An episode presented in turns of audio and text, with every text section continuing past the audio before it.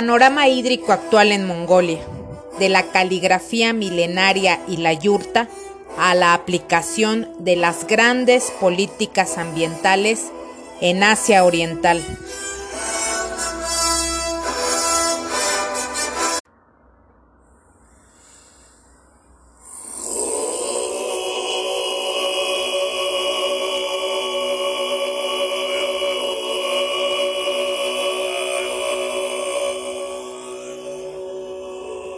Como el infinito Gobi, se une el cielo en su joroba más alta, que se convierte en una yurta mongol, mientras mis ojos se deslumbran en esta llanura de Mongolia, y el amoroso reino verde de mi alma nunca ha caído.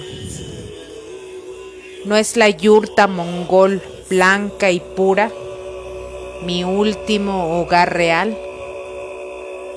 Nómadas, del poeta mongol Hadasendo.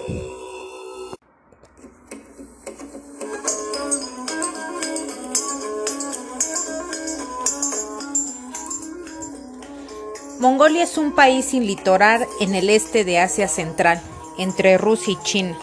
La superficie es aproximadamente 3.1 veces el tamaño de España. Mongolia es uno de los países más grandes de Asia, pero también es el país menos poblado. Más de la mitad de los habitantes, 69%, viven en las ciudades. Casi uno de cada dos habitantes vive en el Umbatar.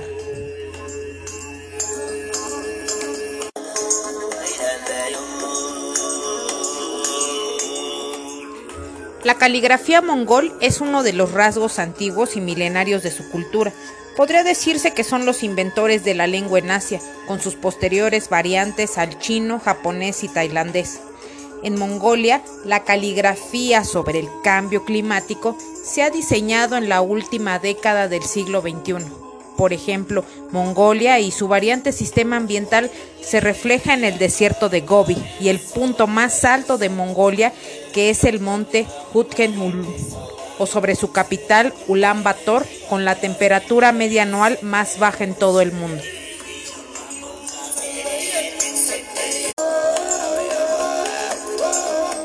Mongolia es un sitio donde llueve y no llueve, puesto que en el norte del país se alcanza de 20 a 35 centímetros anuales de precipitación y en la región del Gobi es prácticamente inexistente la lluvia.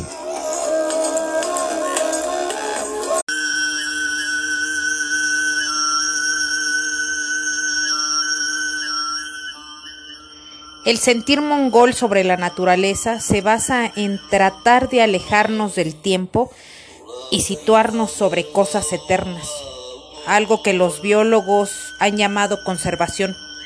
La aplicación de sus políticas ambientales e hídricas están dando resultado. Todos los países debemos hacer lo posible para estar o situarnos en la eternidad.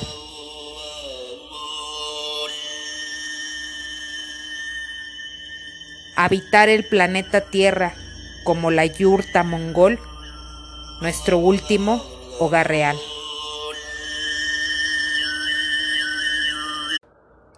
This time in Resonancia Ambiental, uh, we have the Mongolian researcher Nomundari Erdene.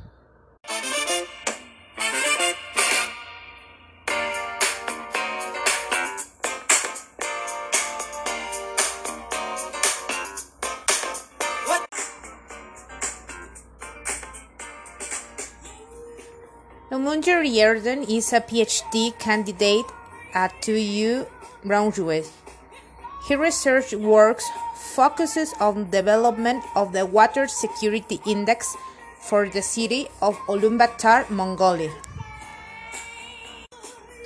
The Water Security Index aims to provide a comprehensive assessment of the current water management system to the identify gaps for efficient water supply and utilization of the consumption level. For the citizens of Ulaanbaatar, water has always been a privileged position. However, its sustainability is exacerbated by continued urbanization, socioeconomic, and political implications, as well as the effect of climatic change.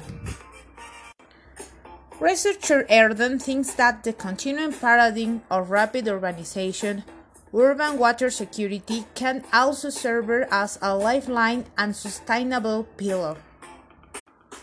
Therefore, the aim of her research work is to project the level of security in the face of emerging uncertainties by developing a water security index.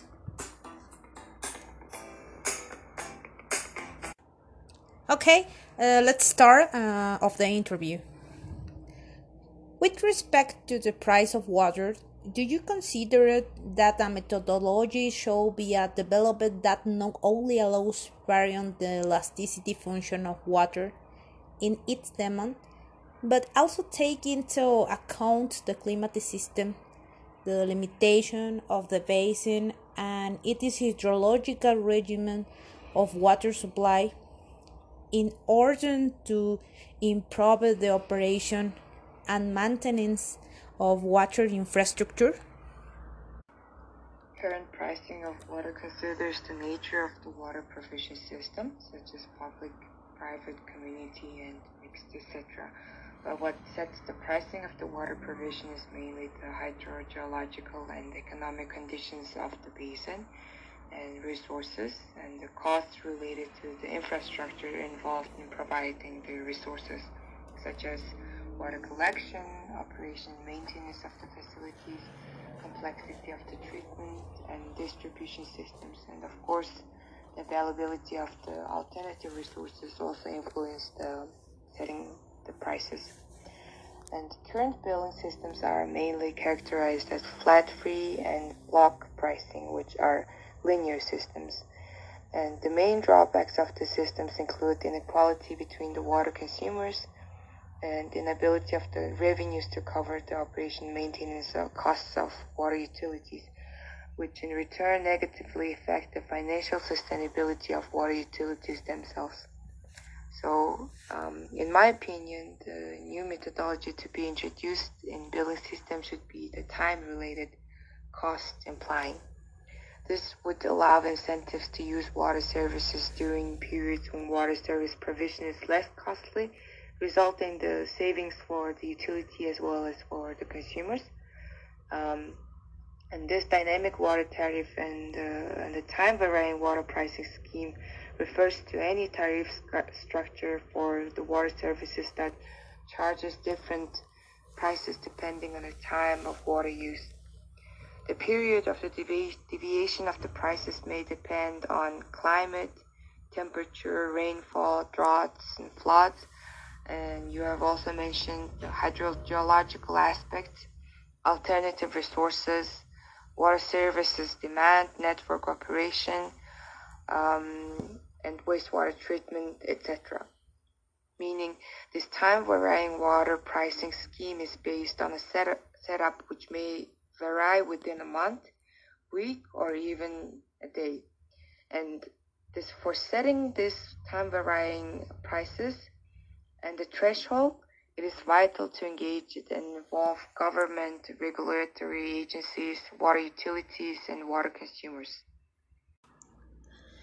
Okay, um, uh, did you consider that a basin in drought has the same value as a basin with a stable hydrological regimen and without variation in the volume of water delivered to meet the water demand for population center with uh, high marginality? Enhancement of the water productivity is vital in reducing the adverse impact of the water scarcity. The water productivity can be reached through high technology and infrastructure. However, water infrastructure is labor intensive and demand high capital costs. Considering this, in terms of economic value, the basin in drought would imply additional costs related to the resource collection, water quality, distance of the provisions of system, and costs related to the distribution systems and treatments. This also would pose more pressure and act more costly for the marginalized groups of the community supplied from the basin in drought compared with the population supplied from the stable hydrogeological regime. On the other hand, in many instances, the scarcity is social construct. This may concern issues related um, starting from the customary behavior and all the way to the international conflicts and thus it shall not be only limited to the hydrogeological implications of the scarcity. Many cases from the water scarce areas has proven that with the available and developed technology, an efficient uh, intersectoral and multidisciplinary approach, sustainable water basin management can be reached. Okay, um, the last question. Um, Water management in Mongolia is characterized especially by implementing recycling and reuse of wastewater and thus increasing the water supply, generating an additional volume. While this generate an energy cost not completed in the cost of water and the tariff level? I personally would not define water management in Mongolia as implementing recycling and reuse of wastewater. Currently, there's only one factory that is fully recycling the wastewater um, and using it for the greenery irrigation in the city of Ulaanbaatar, and some cases are um, at the mining sectors as well.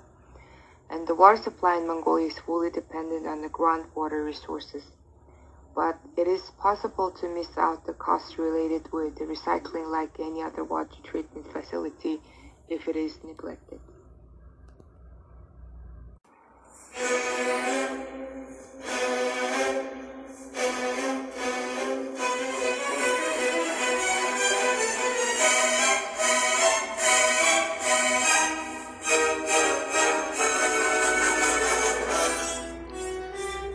Y así es como damos por finalizada esta entrevista en Resonancia Ambiental. Queremos agradecer la brillante participación de la investigadora mongol Nomundari Erden.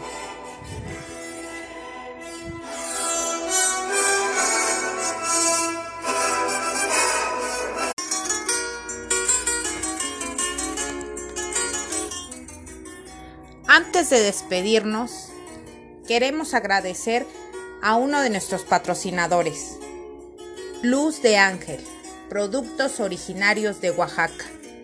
Entre sus productos se encuentran botanas y bebidas tradicionales de Oaxaca, sal de chile de gusano, de maguey, de chapulín, chicatana y jamaica, mezcales y gramas de agave no duden en realizar sus pedidos al teléfono 55 28 54 75 48, así como el correo electrónico luzdeangel.productos@gmail.com.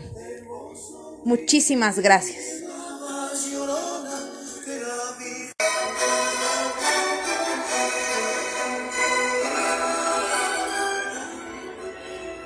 No se pierdan el próximo episodio de Resonancia Ambiental,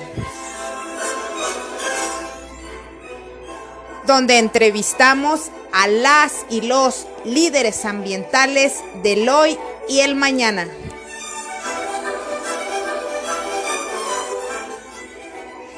Resonancia Ambiental.